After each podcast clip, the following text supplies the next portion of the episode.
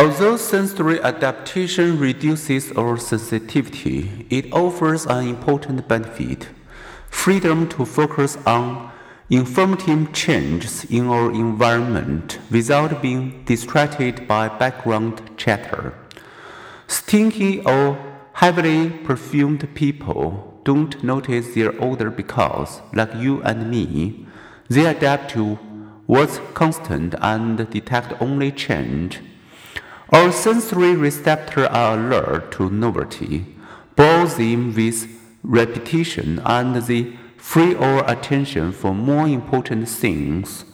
The point to remember we perceive the world not exactly as it is, but as it is useful for us to perceive it.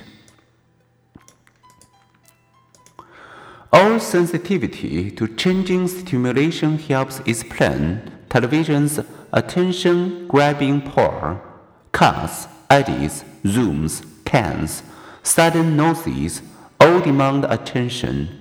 The phenomenon is irresistible even to TV researchers. One noted that during conversations, I can't for the life of me stop from periodically glancing over to the screen. Sensory adaptation even influences how we perceive emotions. By creating a 50 to 50 moved blend of an angry face and a scared face, researchers show that our visual system adapts to a static facial expression by becoming less responsive to it. The effect is created by our brain, not our retinas. We know this because the illusion also works when we view either side image with one eye and the center image with the other eye.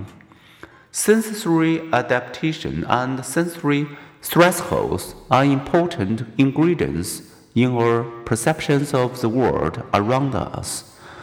Much of what we perceive comes not just from what's out there, but also from what's behind our eyes and between our ears.